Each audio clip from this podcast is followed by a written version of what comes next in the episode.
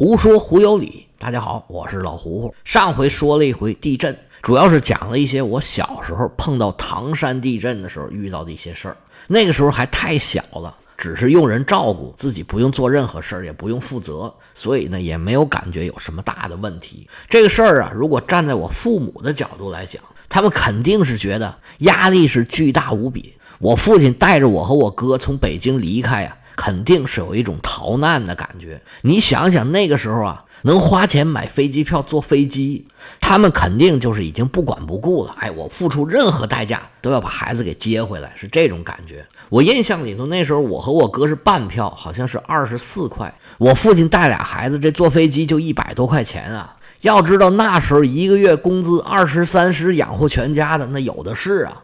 这一百块钱搁平常肯定是舍不得的。但是碰上唐山地震这种事儿啊，什么舍得舍不得，这就管不了了。从这个角度上来说，这唐山地震对我们家影响还是挺大的。但是你要想啊，我家又不是灾区，北京虽然受了一定的影响，但是影响可远远没有唐山那么大呀。在周边地区，我一个小孩儿就能感受到这么大的变化，那在灾区遭多少罪呀？那是很难想象。哎呦，我正讲着呢，正好看见一条新闻。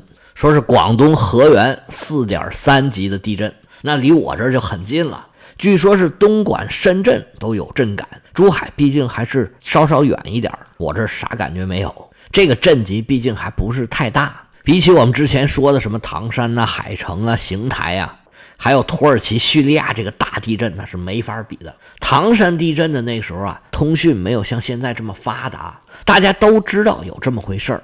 但是既没有及时的消息，图像啊、文字啊、视频的消息就没有现在这么多。无论灾区的人是什么处境，外边的人也只能干着急。到了二零零八年汶川地震的时候，方方面面的信息那可就多多了。这汶川地震，很多年轻人就应该都有印象了。当时广播里、电视里、报纸里，那时候还没有微信。也没有这些短视频，手机也有很多都不是智能手机，但是媒体就已经很发达了，各种遇难的消息、救援的消息，每天都在二十四小时连轴转这么播，可以说每个人都能深切的感觉到那种灾难。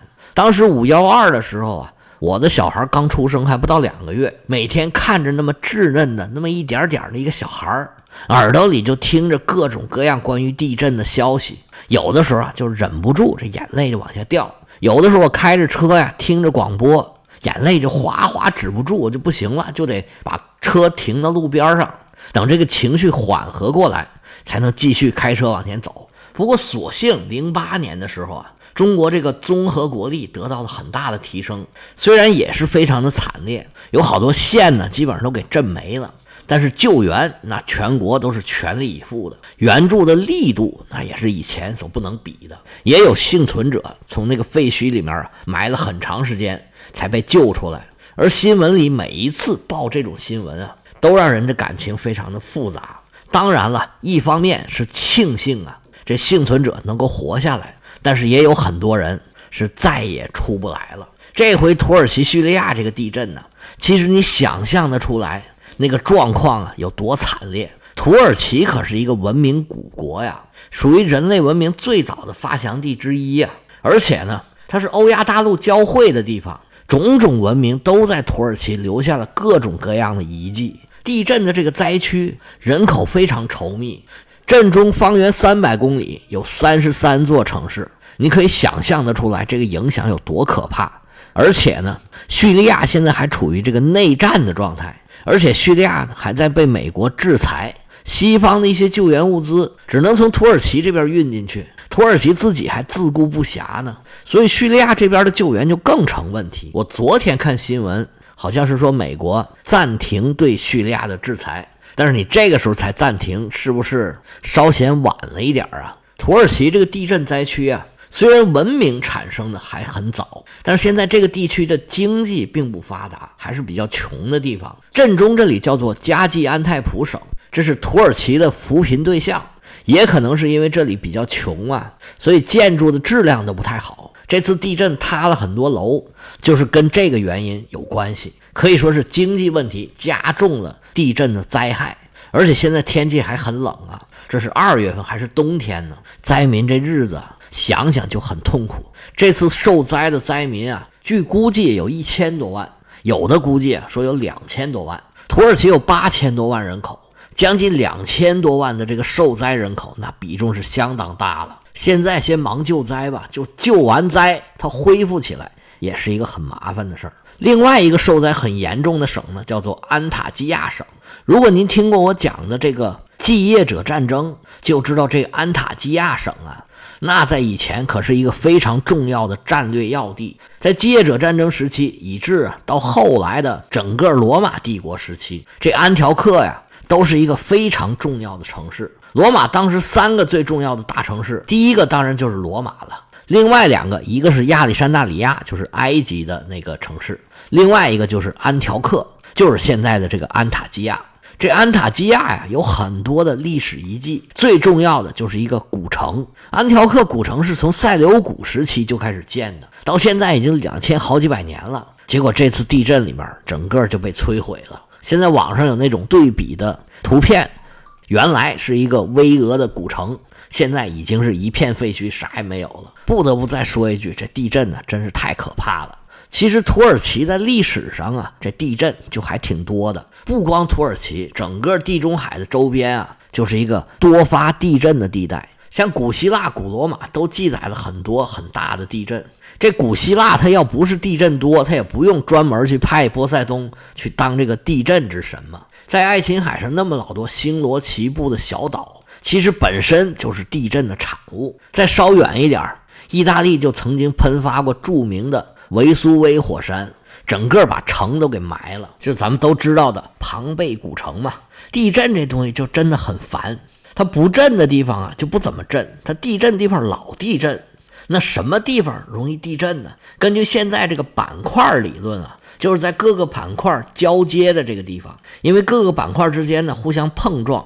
形成了地壳的断层，这么一来就容易地震。说起板块理论呢，其实是一种很新的科学理论，它其实比量子力学还要晚几十年。它的这个源头呢是二十世纪初左右，就一九零几年的时候提出的理论，到了五六十年代才完善的差不多。现在呢是学术界关于这个地震啊、地质构造啊一个主流的理论。这板块理论把地球的表面呢。分成了六个板块，分别是亚欧板块、太平洋板块、美洲板块、印度洋板块、非洲板块，还有南极洲板块。这些板块里边啊，除了太平洋板块基本都是大洋以外，都是有陆地、有海洋。这些板块互相碰撞，就在它们边缘的地方，还有一些比较特殊的地带，形成了一些断层很多、地质运动非常剧烈、非常频繁的这么一些个地震带。地球上有三大地震带。地震多的地方啊，都在这些地震带上。一个是环太平洋火山地震带，这个地震带呢，基本上就是绕着太平洋这一圈儿，大致成一个马蹄形。这个地震带呢，就是太平洋板块和西南的印度洋板块、西北的亚欧板块，还有东边的美洲板块互相挤压形成的。而在南美洲海岸这一片呢，是南极洲板块。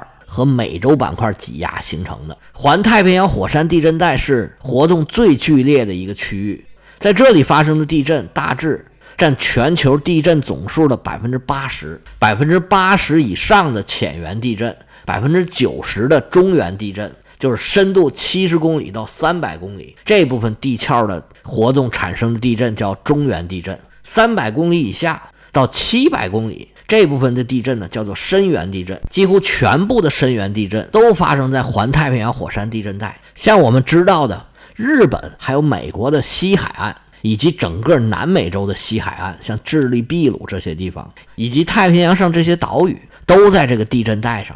我们知道，日本的地震就很多。最近的一次大地震就是三幺幺嘛，导致福岛核电站泄漏的那个地震。而且听说呀，富士山最近又要冒烟了。有人说富士山呢，没准就要喷发了。富士山这么一喷发呀，哎呀，那个结果就不敢想象了。还有人说，这个美国的西海岸也一直在酝酿着大地震。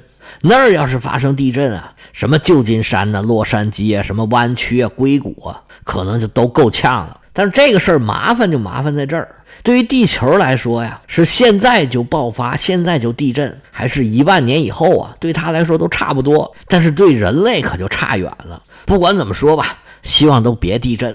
但是我这希望呢，也是一点用都没有。我怎么希望它也还会地震的？这是环太平洋火山地震带，还有一个地震带呢，叫做欧亚地震带。这个地震带又叫地中海喜马拉雅地震带。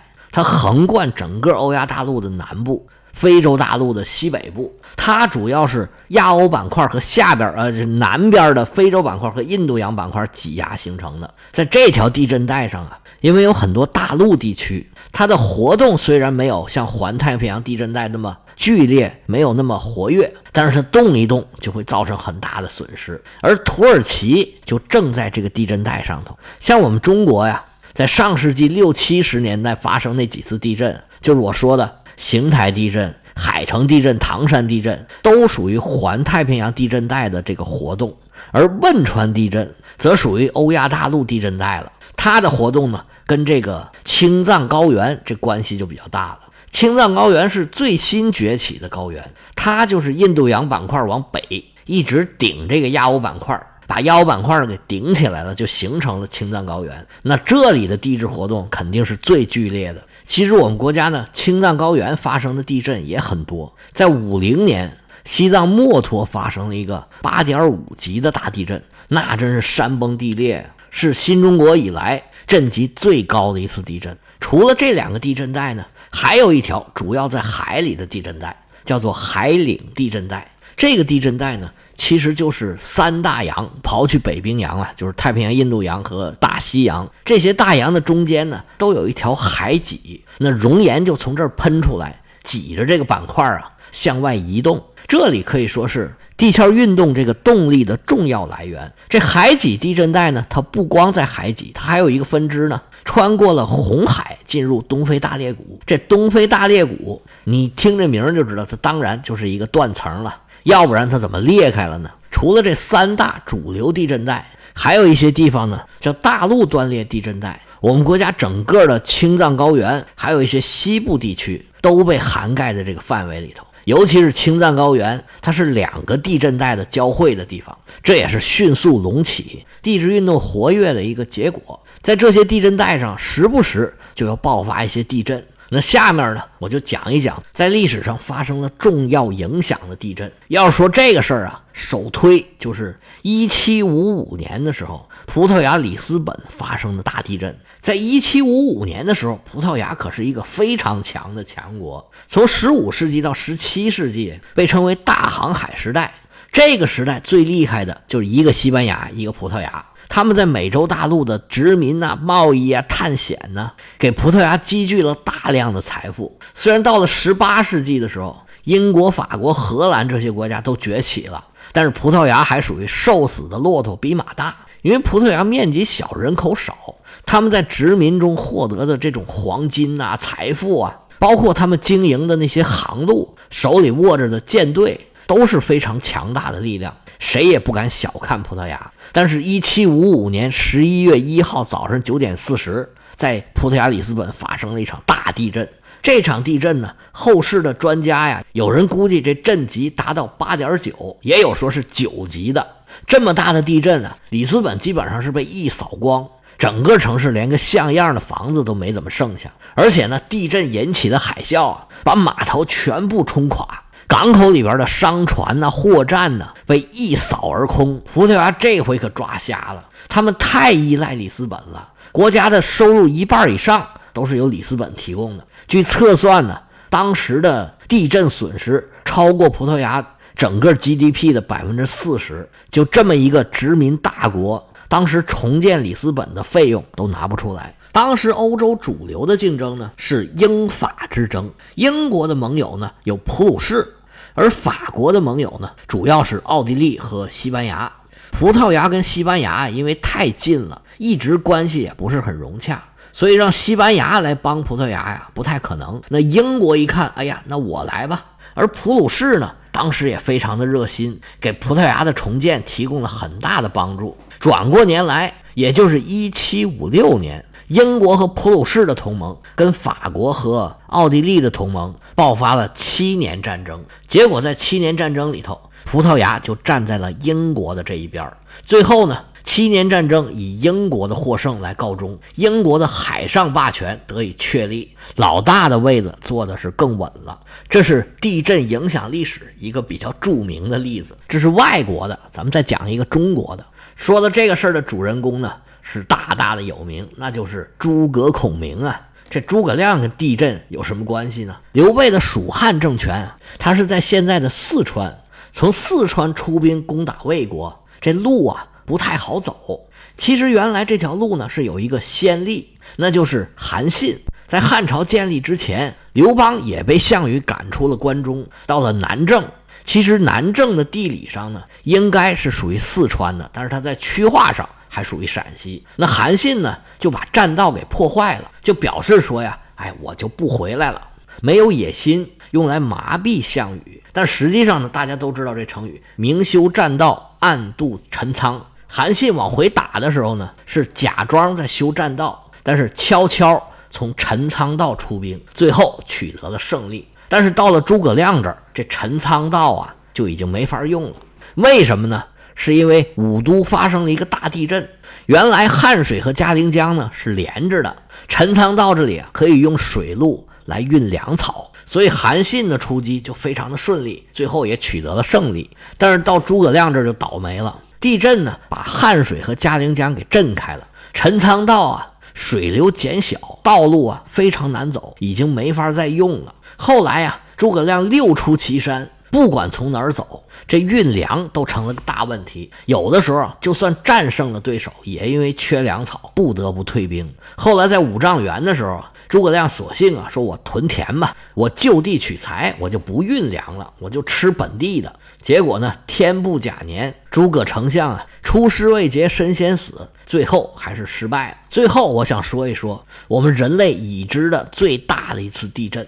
那是一九六零年五月二十一号下午三点，智利发生了一次九点五级的大地震。这次地震呢，有一个很大的特点，它就是余震不断。它先是啊，连续发生了三次八级以上的地震，然后在一个月之间，一共发生了十次七级以上的地震。地震期间啊，有六座死火山重新爆发，出现了三座新的火山。根据当时的统计啊。破坏了房屋有十六万栋。您要是想想我之前说的七点二、七点三、七点八八级的地震有多可怕，你再想想这九点五级，然后连续十次的七级以上的地震，这个破坏程度用个恐怖都不足以形容了。这次地震造成的海啸啊，甚至越过太平洋到日本的时候，这海浪都有四米高。对日本都造成了灾害，你想想，其实呢，这地震呢是地球固有的，人类是后来的。现在人盖楼的时候都得考虑防震的情况，但是有时候灾难来了，在大自然面前呢，人类就显得特别的渺小。我们只能尽量的做好自己吧。所谓“长江有日思无日，莫把无时当有时”，人类还是要敬畏自然，别太把自己当回事儿了。拉拉杂杂讲了这么老多，没想到希腊神话讲特修斯，扯到这儿来讲地震，讲了这么多。最后呢，还是为灾区祈福吧。自己也没有什么能力，也帮不上什么忙，只能捐一点意念了。希望有更多的人能生还，日子就一天一天能好起来。行了，地震呢，今天咱们就讲这么多，例行宣传一下吧。如果您对西方的历史文化，还有文学名著感兴趣的话，您可以加老胡胡的个人微信 l a o 老 h u 湖喝芜湖 y y l s 老胡胡的全拼，业余历史的简拼。咱们下回见。